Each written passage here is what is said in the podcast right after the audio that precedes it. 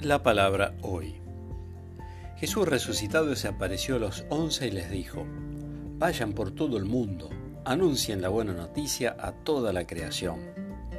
El que crea y se bautice se salvará, el que no crea se condenará. Y estos prodigios acompañarán a los que crean. Arrojarán a los demonios en mi nombre y hablarán nuevas lenguas Podrán tomar a las serpientes en sus manos y si beben un veneno mortal no les hará ningún daño. Impondrán las manos sobre los enfermos y los sanarán.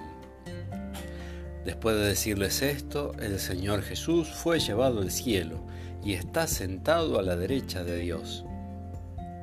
Ellos fueron a predicar por todas partes y el Señor los asistía y confirmaba su palabra con los milagros que lo acompañaban del Evangelio de Marcos, el capítulo 16, del versículo 15 al 20.